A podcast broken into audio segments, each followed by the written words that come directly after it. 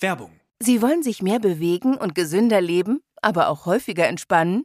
Die App TK Coach unterstützt Sie dabei. Mit kurzen Übungen für die bewegte Pause.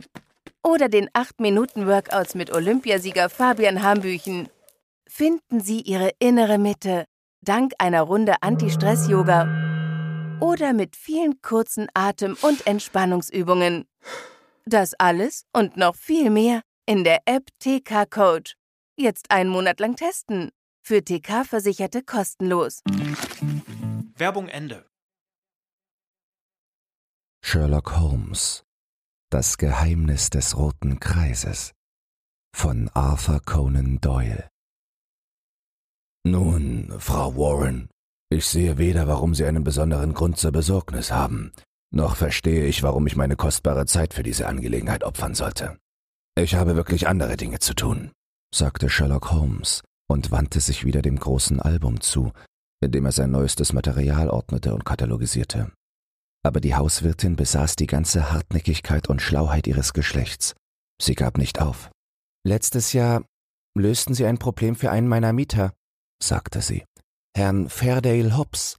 Richtig, ein einfacher Fall. Aber er hört nicht auf darüber zu reden. Über Ihr Entgegenkommen, mein Herr, und über die Art, wie Sie Licht in das Dunkel brachten. Ich erinnerte mich seiner Worte, als ich mich selber in Zweifel und Ungewissheit befand. Ich weiß, dass Sie helfen könnten, wenn Sie nur wollten. Holmes war für Komplimente zugänglich. Er war aber auch, um ihm Gerechtigkeit widerfahren zu lassen, hilfsbereit.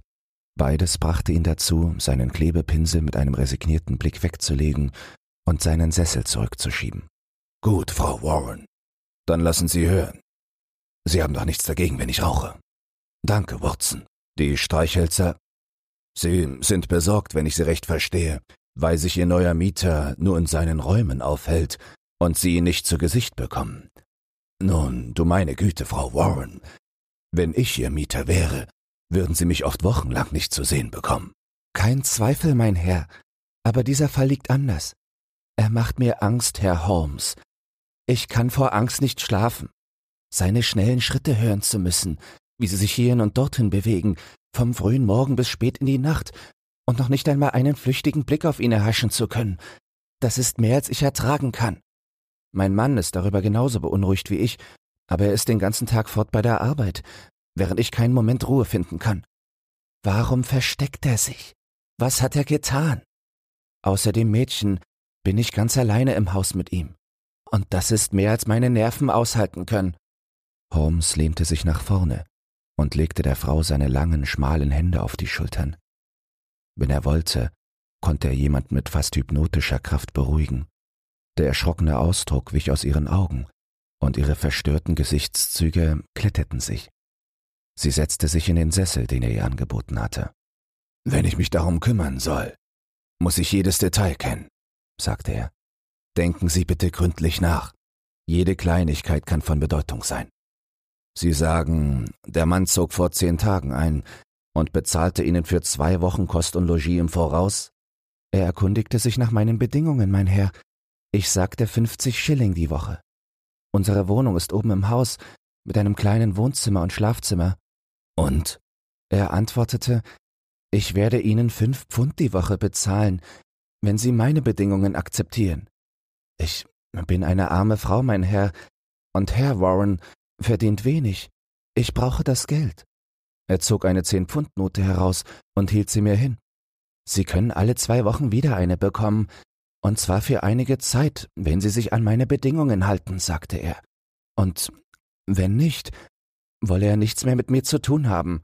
Und wie waren die Bedingungen? Nun, mein Herr, er wollte einen Schlüssel vom Haus haben. Das ist in Ordnung.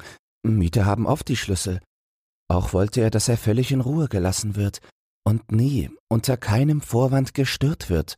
Daran ist nichts Merkwürdiges, oder? Eigentlich nicht, mein Herr, aber merkwürdig ist es doch. Er lebt seit zehn Tagen hier, und weder Herr Warren noch ich, noch das Mädchen haben ihn je zu Gesicht bekommen. Wir können nur seine schnellen Schritte hören. Auf und ab, auf und ab, nachts, morgens, abends. Aber Außer in der Nacht hat er nicht ein einziges Mal das Haus verlassen. Oh, Er ging also in der ersten Nacht aus. Jawohl.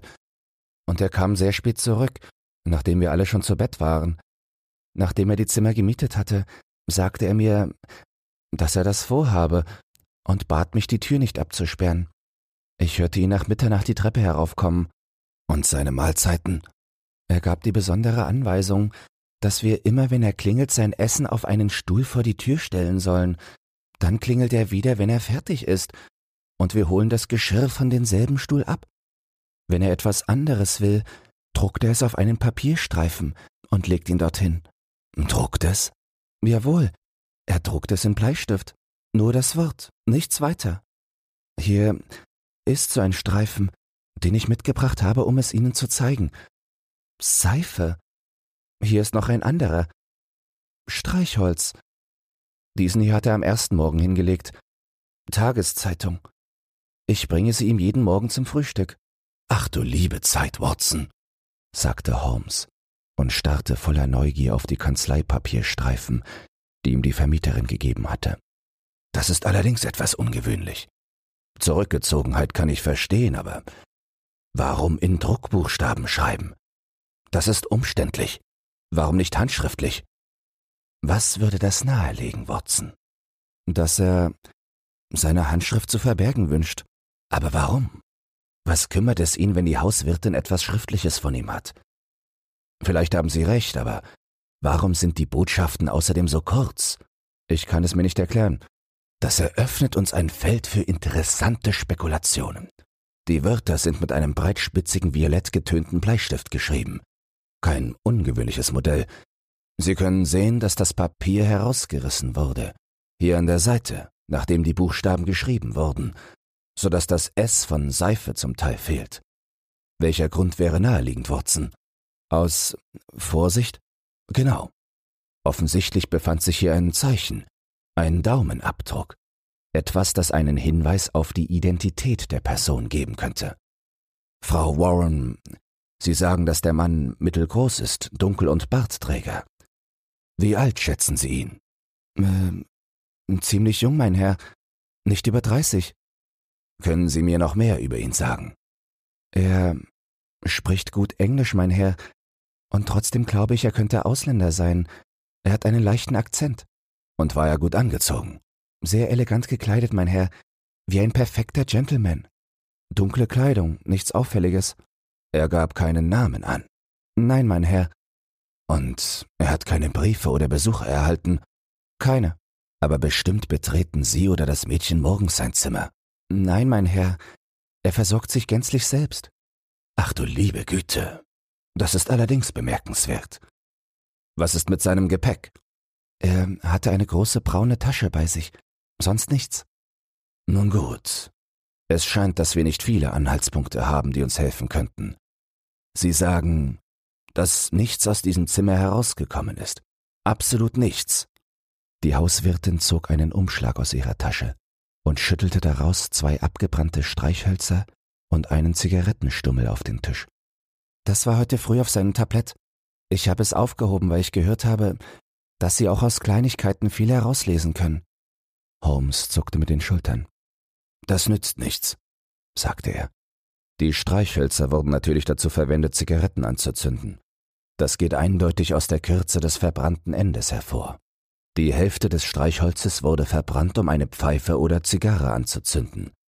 Aber dieser Zigarettenstummel ist außerordentlich interessant. Der Herr trägt Bart und Schnurrbart, sagen Sie. Ja, mein Herr, das verstehe ich nicht. Ich behaupte, dass diese Zigarette nur ein gut rasierter Mann geraucht haben kann.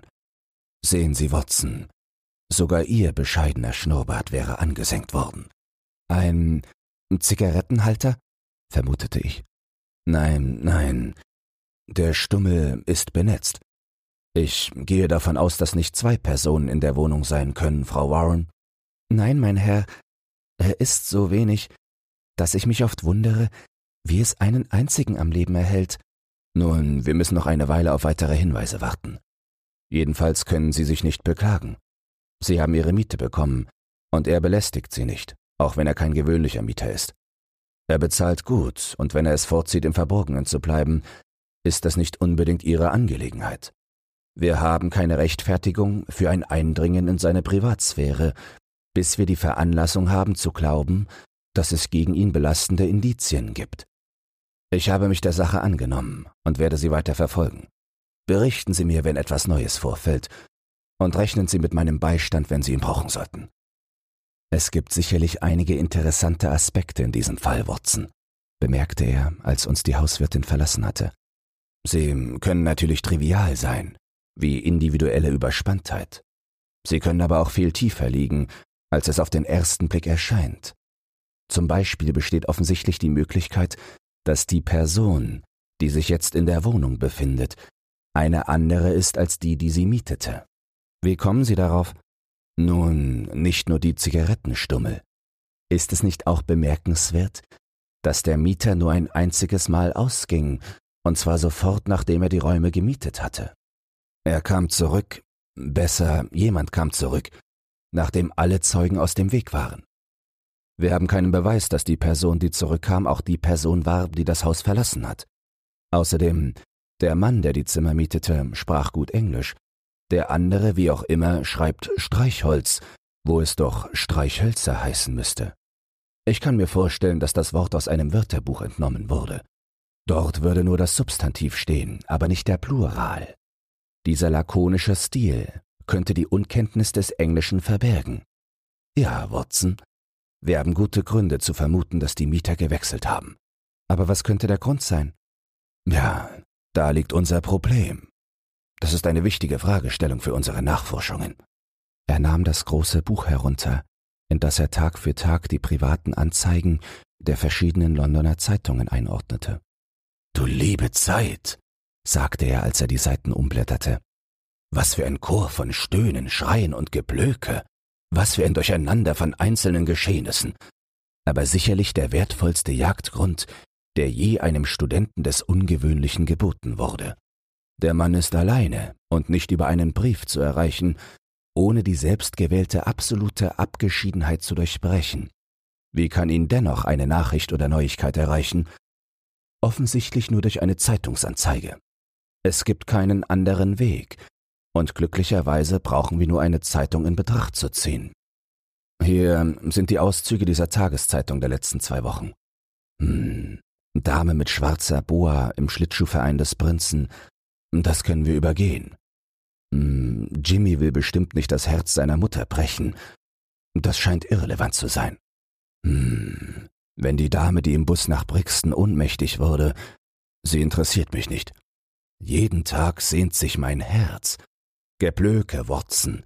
Richtiges Geblöke. Ah, scheint schon eher zu passen. Hören Sie sich das an. Sei geduldig. Werde sichere Wege zur Mitteilung finden. In der Zwischenzeit diese Spalte. G. Das war zwei Tage bevor Frau Warrens Mieter angekommen ist. Es klingt plausibel, oder nicht? Der Mysteriöse kann Englisch verstehen, auch wenn er es nicht schreiben kann. Lassen Sie uns sehen, ob wir die Spur wieder aufnehmen können. Ja, da haben wir es. Drei Tage später. Mache erfolgreiche Übereinkünfte. Geduld und Vorsicht. Die Wolken werden vorüberziehen. Geh. Hm, danach eine Woche lang nichts. Und dann? Der Pfad lichtet sich. Gebe Nachricht per Blinkzeichen, wenn möglich. Erinnere an vereinbarten Code. 1a, 2b und so weiter. Weitere Nachricht folgt. G. Das war in der gestrigen Ausgabe. Und in der heutigen ist nichts. Das passt alles hervorragend auf Frau Warrens Mieter. Wenn wir noch ein bisschen warten, Watson, zweifle ich nicht daran, dass die Geschichte verständlicher wird. Genauso kam es auch, denn am Morgen fand ich meinen Freund vor dem Kamin stehend, mit dem Rücken zum Feuer und dem lächelnden Ausdruck großer Zufriedenheit auf dem Gesicht. Wie klingt das, Watson? rief er und fischte die Zeitung vom Tisch. Hohes rotes Haus mit weißen Steinverblendungen. Dritter Stock. Zweites Fenster links. Nach der Dämmerung. Geh. Das ist klar genug. Ich denke, dass wir nach dem Frühstück eine kleine Erkundung der Nachbarschaft von Frau Warren machen müssen. Ah, Frau Warren. Was für Neuigkeiten bringen Sie uns an diesem Morgen? Unsere Klientin war plötzlich in das Zimmer hereingeplatzt mit einer explosiven Kraft, die von einer neuen und bedeutsamen Entwicklung sprach. Das ist ein Fall für die Polizei, Herr Holmes, kreischte sie. Er soll sich hier fortmachen, samt seinem Gepäck. Ich wäre geradewegs zu ihm hochgegangen und hätte es ihm gesagt. Aber ich dachte, es wäre nur fair, Ihnen gegenüber Sie zuerst nach Ihrer Meinung zu fragen. Aber ich bin am Ende meiner Geduld. Und wenn es schon dazu kommt, dass mein Alter angegriffen. Herr Warren wurde angegriffen. Jedenfalls wurde er grob behandelt. Aber wer ist grob mit ihm umgegangen? Ach, das ist ja genau das, was wir wissen wollen. Es war heute Morgen, mein Herr. Herr Warren arbeitet bei der Morton and Waylights in der Tottenham Court Road. Er muss vor sieben aus dem Haus gehen. Also, heute früh war er noch keine zehn Schritte die Straße hinuntergegangen, als zwei Männer von hinten kamen, einen Mantel über seinen Kopf stülpten und ihn in eine Droschke packten, die neben dem Bordstein stand. Sie fuhren eine Stunde lang mit ihm herum, öffneten dann die Tür und stießen ihn heraus. Er lag auf der Straße, so zu Tode geängstigt, dass er gar nicht bemerkte, wohin die Droschke fuhr. Als er sich wieder aufraffte, bemerkte er, dass er auf der Hampstead Heath war. Also nahm er den Bus nach Hause, und da liegt er nun auf dem Sofa, während ich sofort hierher kam, um Ihnen zu erzählen, was passiert ist. Sehr interessant, sagte Holmes. Hat er mitbekommen, wie die Männer aussahen? Hat er sie sprechen hören? Nein, er ist völlig benommen. Er weiß nur, dass er wie durch Zauber hochgehoben und wie durch Zauber fallen gelassen wurde. Es waren mindestens zwei dabei, oder vielleicht drei. Und Sie bringen diesen Angriff mit Ihrem Vermieter in Verbindung. Nun ja, wir leben hier seit fünfzig Jahren, und so etwas ist noch nie vorher passiert. Ich hab genug von ihm. Geld ist nicht alles. Bis zum Abend will ich ihn aus dem Hause haben. Warten Sie noch ein bisschen, Frau Warren. Handeln Sie nicht voreilig. Ich fange an zu glauben, dass diese Sache viel wichtiger ist, als sie auf den ersten Blick erschien. Es ist jetzt klar, dass ihrem Mieter irgendeine Gefahr droht. Es ist ebenso klar, dass seine Feinde, als sie in der Nähe ihrer Tür auf der Lauer lagen, ihn bei dem nebligen Morgenlicht mit ihrem Mann verwechselt haben. Als sie ihren Fehler entdeckten, ließen sie ihren Mann laufen. Was sie mit ihm getan hätten, wenn er nicht der falsche Mann gewesen wäre, können wir nur vermuten. Also was soll ich tun, Herr Holmes? Ich bin sehr begierig, Ihren Mieter zu sehen, Frau Warren. Ich kann mir nicht vorstellen, wie das zu bewerkstelligen ist. Außer Sie brechen die Tür auf. Ich höre, dass er jedes Mal aufschließt, sobald ich das Tablett abgestellt habe und die Treppe hinuntergehe. Er muss das Tablett hereinholen. Bestimmt könnten wir uns verstecken und ihm dabei zusehen. Die Hauswirtin dachte einen Moment nach. Nun, mein Herr, gegenüber ist eine Abstellkammer. Ich könnte vielleicht einen Spiegel anbringen, und wenn Sie hinter der Tür wären. Ausgezeichnet, sagte Holmes. Wann ist er zu Mittag? So gegen eins, mein Herr. Dann werden Dr. Watson und ich rechtzeitig herüberkommen. Erst einmal auf Wiedersehen, Mrs. Warren. Um halb eins befanden wir uns auf den Stufen zu Frau Warrens Haus, ein hohes, schmales, gelbes Backsteingebäude in der Great Orme Street, einer schmalen Durchfahrtsstraße an der nordöstlichen Seite des Britischen Museums. Es stand in der Nähe der Straßenecke und bot einen guten Überblick über die House Street mit ihren massiven, protzigen Häusern. Holmes zeigte mit einem leisen Lachen auf ein Gebäude, eine Zeile mit Mietwohnungen, die so hervorstachen, dass sie den Blick auf sich zogen. Sehen Sie, Watson, sagte er, hohes rotes Haus mit Steinverblendungen. Da ist also wohl die Signalstation. Wir kennen den Ort und wir kennen den Code. Unsere Aufgabe wird bestimmt einfach sein. Da ist ein Schild zu vermieten im Fenster. Offensichtlich ist es diese leere Wohnung, zu welcher der Komplize Zugang hat. Gut, Frau Warren, was nun? Ich habe alles für Sie vorbereitet. Wenn Sie beide heraufkommen und Ihre Stiefel unter dem Treppenabsatz lassen, werde ich Sie jetzt hinbringen. Sie hatte ein ausgezeichnetes Versteck ausgewählt. Der Spiegel war so angebracht, dass wir im Dunkeln sitzend die Tür gegenüber fast vollständig sehen konnten. Wir hatten uns kaum hingesetzt und Frau Warren war gerade gegangen, als ein entferntes Läuten anzeigte, dass unser mysteriöser Nachbar geklingelt hatte. Gleich darauf erschien die Hauswirtin mit dem Tablett, stellte es auf einen Stuhl neben die geschlossene Türe, und dann nach heftigem Gestikulieren entfernte sie sich. Zusammengekauert in der Türecke hielten wir die Augen fest auf den Spiegel gerichtet. Plötzlich, als die Schritte der Wirtin in der Ferne verhallten, hörte man ein Drehen eines Schlüssels. Der Knauf drehte sich. Zwei schmale Hände schossen heraus und nahmen das Tablett vom Stuhl. Einen Moment später wurde es eilig zurückgestellt, und ich erhaschte einen Blick auf ein dunkles, schönes, verängstigtes Gesicht, das durch den engen Spalt des Abstellraumes leuchtete. Dann schlug die Tür zu, der Schlüssel drehte sich wieder, und alles war still. Holmes zupfte mich am Ärmel, und wir stahlen uns gemeinsam die Treppe herunter. Ich werde Sie am Abend wieder aufsuchen, sagte er zu der wartenden Wirtin. Ich denke, Watson, wir können diese Angelegenheit besser in unserem Quartier besprechen. Wie Sie sehen, stellt sich meine Vermutung als richtig heraus, sagte er aus den Tiefen seines Lehnsessels. Es hat ein Austausch der Mieter stattgefunden.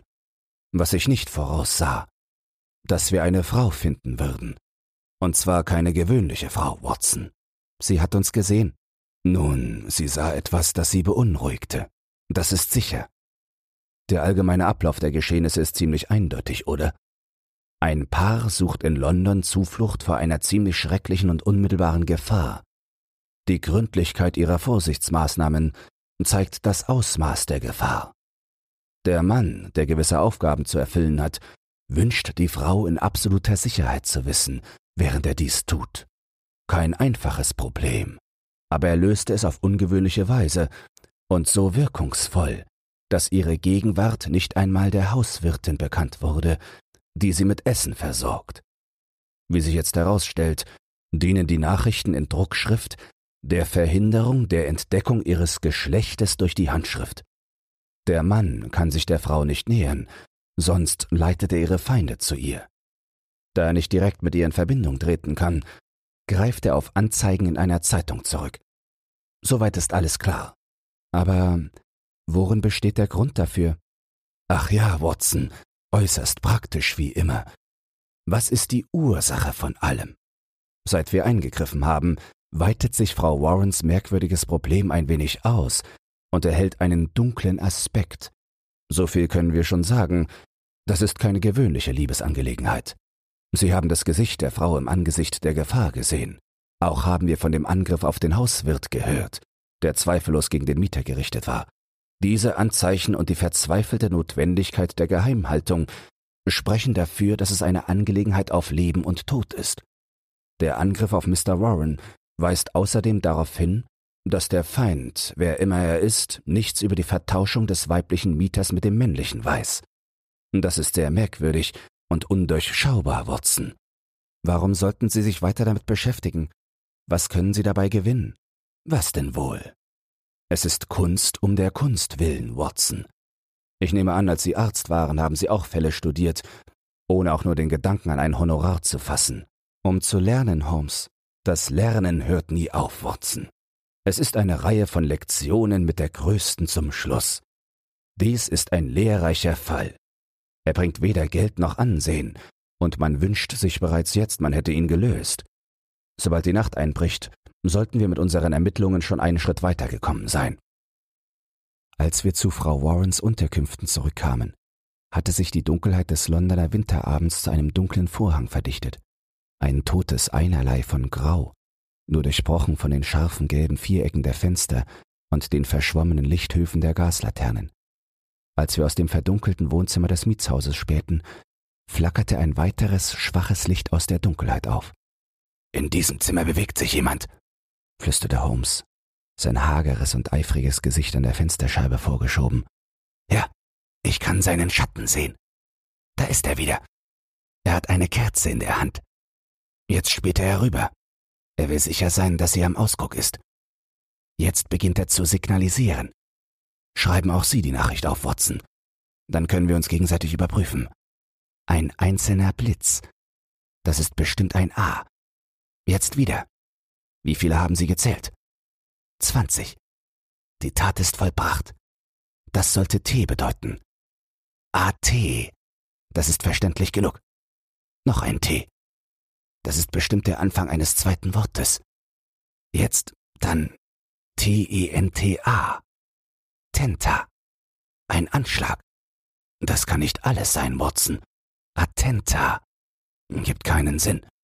Und ist auch nicht besser als drei Worte. Attenta. Außer, dass TA die Initialien einer Person sind. Es geht weiter. Was ist das? Atte. Warum? Es ist wieder dieselbe Nachricht. Merkwürdig, Watson. Sehr merkwürdig. Jetzt geht es wieder weiter. AT. Warum wiederholt er das zum dritten Mal? Attenta. Dreimal. Wie oft wird er es noch wiederholen? Es scheint vorbei zu sein. Er hat sich vom Fenster zurückgezogen. Wie interpretieren Sie das, Watson? Eine verschlüsselte Nachricht, Holmes? Mein Begleiter gab ein leises, verständnisvolles Lachen von sich. Und kein sehr komplizierter Schlüssel, Watson, sagte er. Ja, doch. Das ist gewiss italienisch. Das A bedeutet, dass es an eine Frau gerichtet ist. Vorsicht, Vorsicht, Vorsicht. Wie klingt das, Watson? Ich glaube, Sie haben es herausbekommen. Daran besteht kein Zweifel. Das ist eine sehr eindringliche Nachricht, dreimal wiederholt, um es noch deutlicher zu machen. Aber Vorsicht vor was? Warten Sie ein bisschen, er kommt wieder zum Fenster. Wieder sahen wir die undeutliche Silhouette eines zusammengekauerten Mannes und das abrupte Schwingen der kleinen Flamme über das Fenster, als die Signale wiederkamen. Schneller als vorher, so schnell, dass es schwer war, sie zu verfolgen. Pericolo. Pericolo. Äh, was ist das, Watson? Gefahr, oder? Ja, beim Jupiter. Es ist ein Gefahrensignal. Jetzt wieder. Peri. Hallo, was zum Teufel? Das Licht war plötzlich ausgegangen. Das erleuchtete Viereck des Fensters war verschwunden. Und der dritte Stock bildete ein dunkles Band um das hochaufragende Gebäude mit seinen Reihen von schimmernden Fensterflügeln. Der letzte Warnschrei war plötzlich unterbrochen worden. Wie und von wem? Augenblicklich kam uns beiden derselbe Gedanke. Holmes sprang von dem Fensterplatz auf, an dem er gekauert hatte. Das ist ernst, Watson, schrie er. Da geht etwas Teuflisches vor sich. Warum sollte so eine Nachricht auf diese Weise unterbrochen werden? Ich sollte Scotland Yard in diese Angelegenheit einweihen. Aber wir können jetzt unmöglich fort. Soll ich die Polizei holen? Wir müssen die Lage noch besser einschätzen können. Alles kann eine andere harmlose Bedeutung haben. Kommen Sie, Watson. Lassen Sie uns hinübergehen und selbst sehen, was wir feststellen können. Als wir schnell die House Street hinuntergingen, warf ich einen flüchtigen Blick zurück auf das Haus, das wir verlassen hatten. Dort am oberen Fenster, schemenhaft umrissen, konnte ich den Schatten eines Kopfes sehen, den Kopf einer Frau, angespannt und starr hinaus in die Nacht blickend, mit atemloser Spannung auf die Erneuerung der unterbrochenen Nachricht wartend. Am Eingang zur Wohnung in der House Street lehnte sich ein Mann gegen das Geländer, eingehüllt in Halstuch und Kapuzenmantel.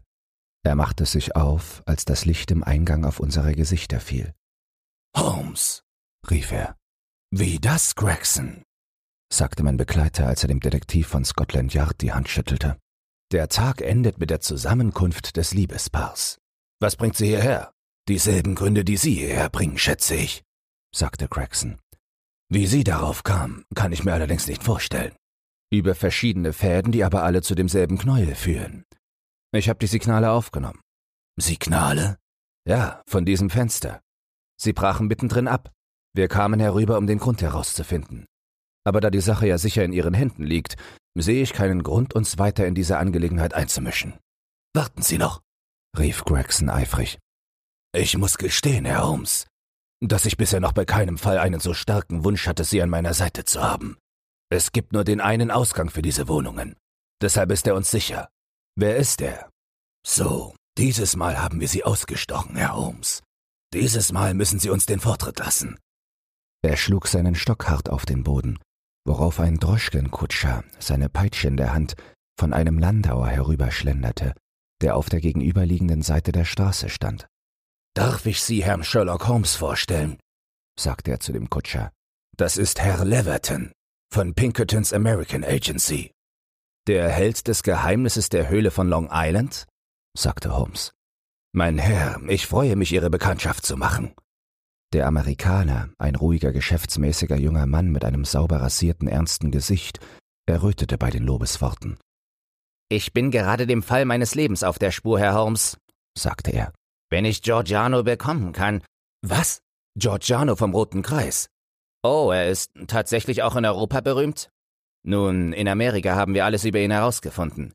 Wir wissen, dass er hinter 50 Morden steckt. Und noch immer haben wir keine Möglichkeit gefunden, es mit ihm aufzunehmen. Ich erfolgte ihn von New York herüber, war ihm eine Woche lang in London auf den Fersen und wartete auf eine Gelegenheit, ihn am Schlafittchen zu packen. Herr Gregson und ich haben ihn in diesem großen Wohnblock in die Enge getrieben. Es gibt nur eine Tür, er kann uns also nicht entwischen. Es sind nur drei Leute herausgekommen, seit er hineingegangen ist. Aber ich schwöre, er war nicht dabei. Herr Holmes spricht von Signalen, sagte Gregson. Ich nehme an, wie üblich weiß er eine Menge Fakten, die wir nicht kennen. In ein paar einfachen Worten erklärte Holmes die Situation, so wie sie uns erschienen war. Der Amerikaner rang seine Hände voller Verdruss. Er ist vor uns gewarnt worden, rief er aus. Wie kommen Sie darauf? Nun, das ist doch klar, oder nicht? Da sitzt er, schickt Nachrichten an seinen Komplizen. Ein paar von seiner Gang sind hier in London. Dann mit einem Mal bricht er seine warnende Botschaft an sie ab, wie Sie selbst gesehen haben. Was könnte das anderes bedeuten, als dass er uns vom Fenster aus plötzlich auf der Straße gesehen hat oder auf andere Weise herausfand, wie nahe die Gefahr war und dass er auf der Stelle handeln musste, wenn er ihr entkommen wollte. Was schlagen Sie vor, Herr Holmes? Dass wir sofort hochgehen sollten und selbst nachsehen. Aber wir haben keine Handhabe für seine Verhaftung. Er befindet sich in unbewohnten Räumlichkeiten unter verdächtigen Umständen, sagte Gregson. Das ist gut genug für den Augenblick. Wenn wir ihn erwischt haben, können wir sehen, ob New York uns nicht helfen kann, ihn zu behalten. Ich übernehme die Verantwortung dafür, ihn jetzt festzunehmen. Unsere Polizei kann zwar bei Angelegenheiten, die Überlegung erfordern, Fehler machen, aber niemals fehlt es ihr an Mut. Um diesen gefährlichen Mörder zu verhaften, kletterte Gregson mit dem gleichen absolut ruhigen und geschäftsmäßigen Gebaren die Stufen hinauf, mit dem er die Treppenstufen von Scotland Yard hinaufgestiegen war. Der Mann von Pinkerton hatte versucht, sich vor ihn zu drängen, aber Gregson hatte ihn fest mit den Ellenbogen zurückgeschoben. Die Bekämpfung der Gefahren von London waren die Aufgabe der Londoner Polizeikräfte. Die Tür der linken Wohnung im dritten Stockwerk stand halb offen. Gregson stieß sie auf. Drinnen war es völlig ruhig und absolut dunkel. Ich rieb ein Streichholz an und entzündete die Laterne des Detektivs. Im Lichte der aufleuchtenden Laterne bot sich uns ein überraschender Anblick. Auf den Dielen des nackten Fußbodens zeichnete sich eine Spur von frischem Blut ab. Die blutigen Fußabdrücke führten von einem weiteren Raum, dessen Tür geschlossen war, in unsere Richtung. Gregson stieß die Tür auf und leuchtete mit voll aufgeblendeter Laterne hinein, während wir gespannt über seine Schulter schauten. Mitten auf dem Fußboden des leeren Zimmers lag die zusammengebrochene Gestalt eines riesigen Mannes. Sein sauber rasiertes, dunkelhäutiges Gesicht, schrecklich grotesk verzerrt, und sein Kopf, umgeben von einem gespenstisch dunkelroten Hof von Blut. Um ihn herum hatte sich ein großer feuchter Kreis auf dem weißen Fußboden gebildet. Seine Knie waren angezogen, seine Arme wie im Todeskampf ausgestreckt, und aus der Kehle des breiten braunen freiliegenden Halses stach das weiße Heft eines Messers hervor, das bis zum Heft in seinen Körper getrieben war. Der riesige Mann musste bei der entsetzlichen Attacke wie ein gefällter Stier zusammengebrochen sein. Auf dem Boden neben seiner rechten Hand lag ein erstklassiger zweischneidiger Dolch mit Horngriff und daneben ein schwarzer Glacé-Handschuh. Du meine Güte! Das ist der schwarze Giorgiano höchstpersönlich, rief der amerikanische Detektiv aus. Diesmal war jemand schneller als wir. Hier ist die Kerze im Fenster, Herr Holmes, sagte Gregson. Aber was tun Sie denn da? Holmes war hinübergegangen, hatte die Kerze angezündet und war dabei, sie vorwärts und rückwärts über die Fensterscheiben zu ziehen. Dann spähte er in die Dunkelheit hinaus, blies die Kerze aus und warf sie auf den Boden. Ich glaube, das wird uns nützen, sagte er. Er kam herüber und stand gedankenverloren da, während die beiden Fachleute den Körper untersuchten. Sie sagen, dass drei Personen aus der Wohnung kamen, als Sie unten warteten, sagte er dann. Haben Sie sie aus der Nähe gesehen? Ja, das habe ich. War ein Bursche dabei, um die dreißig. Schwarzer Bart, dunkel, von mittlerer Größe. Ja. Er war der Letzte, der an mir vorbeikam. Das ist Ihr Mann, glaube ich. Ich kann Ihnen seine Beschreibung geben, und wir haben einen ausgezeichneten Fußabdruck von ihm. Das sollte Ihnen genügen. Das ist nicht gerade viel, Herr Holmes, bei den Millionen von Menschen in London. Vielleicht nicht. Deshalb dachte ich, das Beste sei, diese Dame zu ihrer Hilfe herbeizurufen. Bei diesen Worten drehten wir uns alle herum. Dort im Rahmen der Tür stand eine große, schöne Frau, die mysteriöse Mieterin von Bloomsbury. Sie näherte sich langsam, ihr Gesicht bleich und von einer schrecklichen Befürchtung gezeichnet. Ihr starrer, entsetzter Blick fixierte die dunkle Figur auf dem Boden. Sie haben ihn umgebracht, murmelte sie. Oh Dio mio, Sie haben ihn umgebracht. Dann hörte ich ein plötzliches scharfes Einatmen, und sie sprang mit einem Freudenschrei in die Luft. Sie tanzte im Zimmer umher, klatschte in die Hände, ihre dunklen Augen glühten vor entzücktem Staunen, und sie stieß lauter fröhliche italienische Ausrufe aus. Es war erschreckend und merkwürdig, diese Frau bei einem derartigen Anblick vor Freude toll werden zu sehen. Plötzlich hörte sie auf und wandte sich mit einem fragenden Blick an uns. Doch Sie, Sie sind von der Polizei, oder? Sie haben Giuseppe Giorgiano umgebracht, nicht wahr? Wir sind Polizisten, meine Dame. Sie sah sich in dem dunklen Raum um. Aber wo ist denn dann Gennaro? sagte sie. Er ist mein Ehemann, Gennaro Luca. Ich bin Emilia Luca, und wir sind beide aus New York. Wo ist Gennaro? Er rief mich gerade von diesem Fenster aus zu sich, und ich rannte so schnell ich konnte. Ich war es, der sie rief, sagte Holmes. Sie? Wie konnten Sie mich rufen? Ihren Code zu entschlüsseln war nicht gerade schwierig, gnädige Frau. Ihre Anwesenheit ist uns wichtig. Ich wusste, dass ich nur wie Eni blinken musste, und Sie würden sicherlich kommen. Die schöne Italienerin sah meinen Begleiter ehrfürchtig an. Ich verstehe nicht, wie Sie diese Dinge wissen können, sagte sie. Giuseppe Giorgiano, wie kam es? Sie brach den Satz ab, und plötzlich erhellte sich ihr Gesicht vor Stolz und Vergnügen.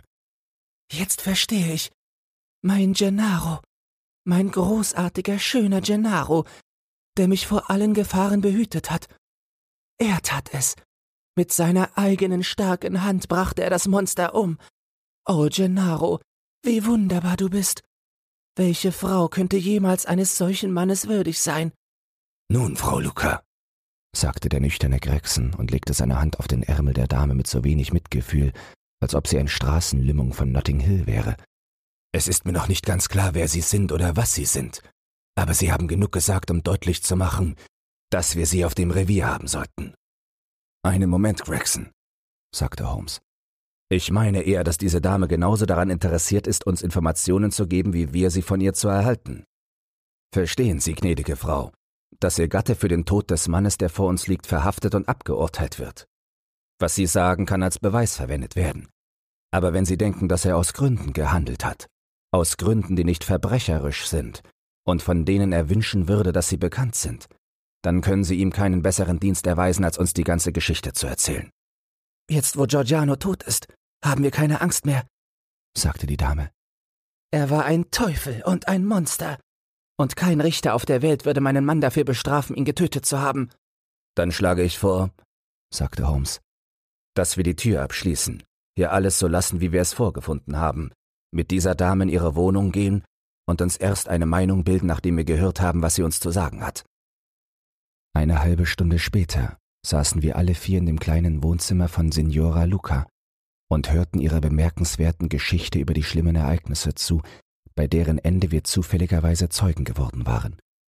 Sie sprach ein schnelles und flüssiges, aber sehr zwangloses Englisch, das ich um der Verständlichkeit willen richtigstellen will. Ich wurde in Posillipo bei Neapel geboren, sagte sie, und war die Tochter von Augusto Barelli, der oberste Anwalt und einmal auch Abgeordneter für den Bezirk war. Gennaro war bei meinem Vater beschäftigt, und ich verliebte mich in ihn, wie es jeder Frau geschehen würde. Er hatte weder Geld noch eine gute Stellung, nichts als seine Schönheit, seinen starken Willen und seine Tatkraft. Also verbot mein Vater die Hochzeit. Wir brannten zusammen durch, wurden in Bari getraut und verkauften meine Juwelen, um das Geld zusammenzubekommen, das uns nach Amerika bringen sollte. Das war vor vier Jahren, und wir haben seither in New York gelebt. Zuerst hatten wir viel Glück. Gennaro konnte einem italienischen Gentleman einen Dienst erweisen, er rettete ihn vor einigen Raubeinen, an einem Platz, der sich Bowery nennt, und gewann zu einem mächtigen Freund. Sein Name war Tito Castalotte, und er war der Seniorpartner der großen Firma Castalotte und Zamba, die die größten Fruchtimporteure von New York sind. Signor Samba ist Invalide, und unser neuer Freund Castalotte hatte alle Vollmachten der Firma, die über 300 Angestellte hat. Er nahm meinen Mann in die Firma auf, machte ihn zum Abteilungsleiter und bezeigte seinen guten Willen ihm gegenüber auf jede erdenkliche Art und Weise. Signor Castalotte war Junggeselle, und ich glaube, er hatte für Gennaro Gefühle wie für einen Sohn. Und wir beide, mein Mann und ich, liebten ihn, als ob er unser Vater wäre. Wir hatten eine Wohnung in einem kleinen Haus in Brooklyn genommen und sie eingerichtet. Unsere Zukunft schien gesichert, als diese düstere Wolke erschien, die schon bald unseren Himmel verdunkelte.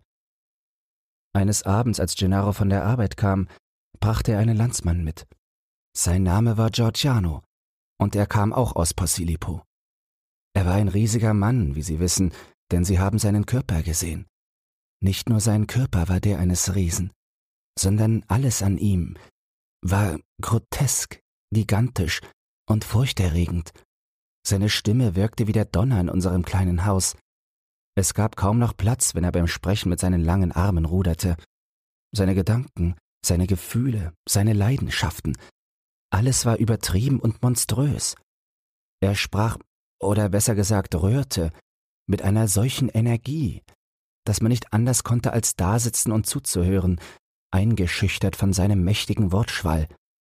Seine Augen funkelten einen an, und man war ihm auf Gedeih und Verderb ausgeliefert. Er war ein schrecklicher und gleichzeitig ein erstaunlicher Mann. Gott sei Dank, dass er tot ist. Er kam regelmäßig wieder. Dennoch war mir klar, dass Gennaro in seiner Gegenwart genauso wenig glücklich war wie ich. Mein armer Mann pflegte bleich und teilnahmslos dazusitzen und dem endlosen Resonieren über Politik und gesellschaftliche Fragen zuzuhören, die die einzigen Gesprächsthemen unseres Besuchers bildeten. Gennaro sagte nichts, aber ich, die so vertraut mit ihm war, konnte in seinem Gesicht eine Gemütsbewegung lesen, die ich nie zuvor bei ihm gesehen hatte. Zuerst dachte ich, dass es Abscheu sei, aber allmählich verstand ich, dass es mehr war. Es war Angst, eine große, versteckte, schaudernde Angst. In dieser Nacht, die Nacht, in der ich mir über seine Angst klar wurde, umarmte ich ihn und flehte ihn bei allen Heiligen und unserer Liebe an, sich mir zu offenbaren und mir zu sagen, warum dieser riesige Mann sein Leben so überschattete. Er erzählte es mir, und mein Herz wurde eiskalt, als ich es erfuhr. Mein armer Gennaro, in seinen wilden und feurigen Tagen, als die ganze Welt gegen ihn zu sein schien und er an der Ungerechtigkeit des Lebens verzweifelte, war er einer neapolitanischen Geheimgesellschaft beigetreten, dem Roten Kreis, der mit den alten Carbonari verbündet war. Die Schwüre und Geheimnisse dieser Bruderschaft waren schrecklich. Wer einmal unter ihre Herrschaft kam, für den gab es keinen drinnen mehr. Als wir nach Amerika geflohen waren, dachte Gennaro, dass er für immer aller Fesseln ledig geworden wäre. Wie groß war sein Entsetzen, als er eines Abends auf der Straße genau den Mann traf, der ihn in Neapel eingeweiht hatte, den Riesen Giorgiano, ein Mann, der sich im Süden Italiens den Namen Tod erworben hatte, weil seine Hände bis zu den Ellenbogen blutrot vom Morden waren. Er war nach New York gekommen, um der Polizei von Neapel zu entgehen und hatte in seiner neuen Heimat schon eine Niederlassung seiner furchtbaren Gesellschaft gegründet. Das alles erzählte mir Gennaro und zeigte mir eine Vorladung, die er am selben Tag erhalten hatte. Ein roter Kreis war auf den Briefkopf gezeichnet, und man teilte ihm mit, dass zu einem bestimmten Datum eine Versammlung abgehalten werde und seine Anwesenheit dabei verlangt und befohlen wurde. Das war schlimm genug, aber das Schlimmste kam noch. Ich hatte schon seit längerer Zeit bemerkt, dass Giorgiano bei seinen ständigen abendlichen Besuchen meist zu mir sprach, auch wenn seine Worte scheinbar an meinen Mann gerichtet waren. Diese schrecklichen, leuchtenden, animalischen Augen fixierten mich. Eines Nachts wurde sein Geheimnis offenbar. Ich hatte etwas in ihm geweckt, das er Liebe nannte, die Leidenschaft eines Rohlings, eines Wilden. Gennaro war noch nicht zurück, als er kam. Er drängte sich herein, riss mich in seine mächtigen Arme, umarmte mich wie ein Bär bedeckte mich mit Küssen und flehte mich an, mit ihm wegzugehen. Ich kämpfte und schrie, als Gennaro hereinkam und ihn angriff. Er schlug Gennaro bewusstlos und floh aus dem Haus, das er nie mehr betreten durfte. In dieser Nacht hatten wir uns einen Todfeind geschaffen. Ein paar Tage später fand das Treffen statt. Als Gennaro zurückkehrte, konnte ich schon an seinem Gesicht ablesen, dass etwas Furchtbares geschehen war. Es war noch schlimmer, als wir befürchtet hatten. Die Gesellschaft trieb Geld ein, indem sie reiche Italiener erpresste und mit Gewalttaten bedrohte, wenn sie das Geld verweigerten. Es scheint, dass Castalotte, unser lieber Freund und Wohltäter, unter den Opfern war. Er hatte es abgelehnt, den Drohungen nachzugeben und die Angelegenheit der Polizei übergeben. Jetzt war beschlossen worden, dass ein Exempel statuiert werden sollte. Ein Exempel, das jedes andere Opfer davon abhalten würde, sich aufzulehnen. Bei dem Treffen wurde beschlossen, dass er in seinem Haus mit Dynamit in die Luft gesprengt werden sollte. Es wurde ausgelost, wer die Tat ausführen würde.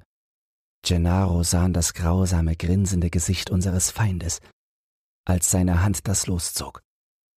Zweifellos war es auf irgendeine Art präpariert worden, denn es war die fatale Scheibe mit dem roten Kreis darauf, der Mordauftrag, der in seiner Hand lag.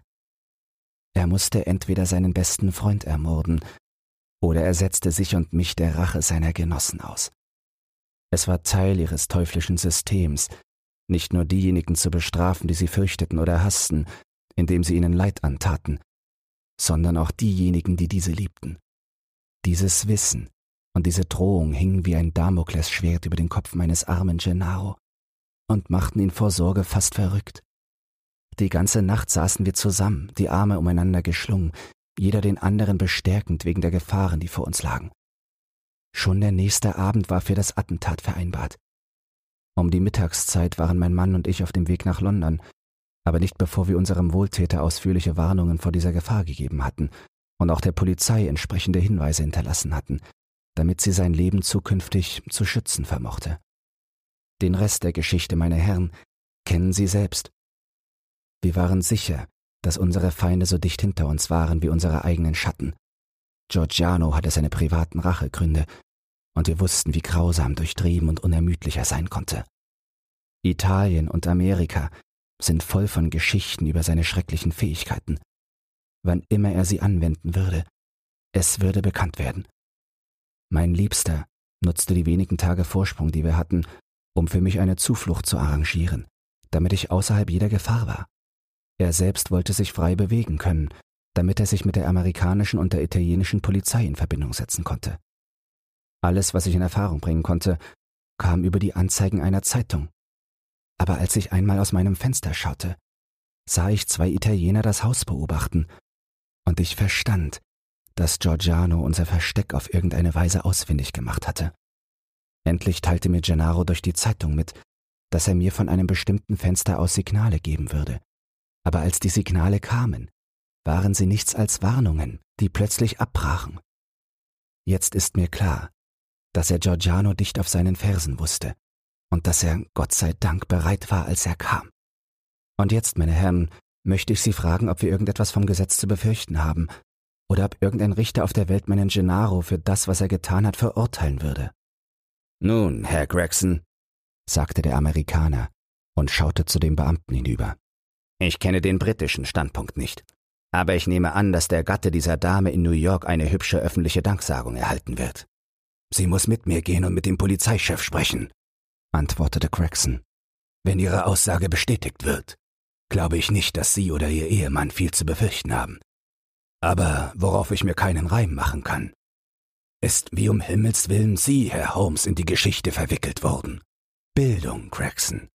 Bildung immer auf der Suche nach Wissen in der alten Universität. Nun, Watson, da haben Sie ein weiteres Beispiel des Tragischen und Merkwürdigen, das Sie in Ihre Sammlung aufnehmen können. Im Übrigen ist es noch nicht einmal acht Uhr und Wagnerabend im Covent Garden. Wenn wir uns beeilen, können wir rechtzeitig zum zweiten Akt dort sein. Wenn dir dieses Hörbuch gefallen hat, dann teile es oder lass eine Podcast-Bewertung da. Zudem hast du die Möglichkeit, unter den Shownotes bei Spotify anhand von Umfragen und Kommentaren mitzubestimmen, wohin es mit diesem Podcast gehen soll. Du hast Lob, Kritik oder einen Textwunsch? Dann lass es mich wissen. Doch nun viel Spaß beim nächsten Hörbuch und eine geruhsame Nacht.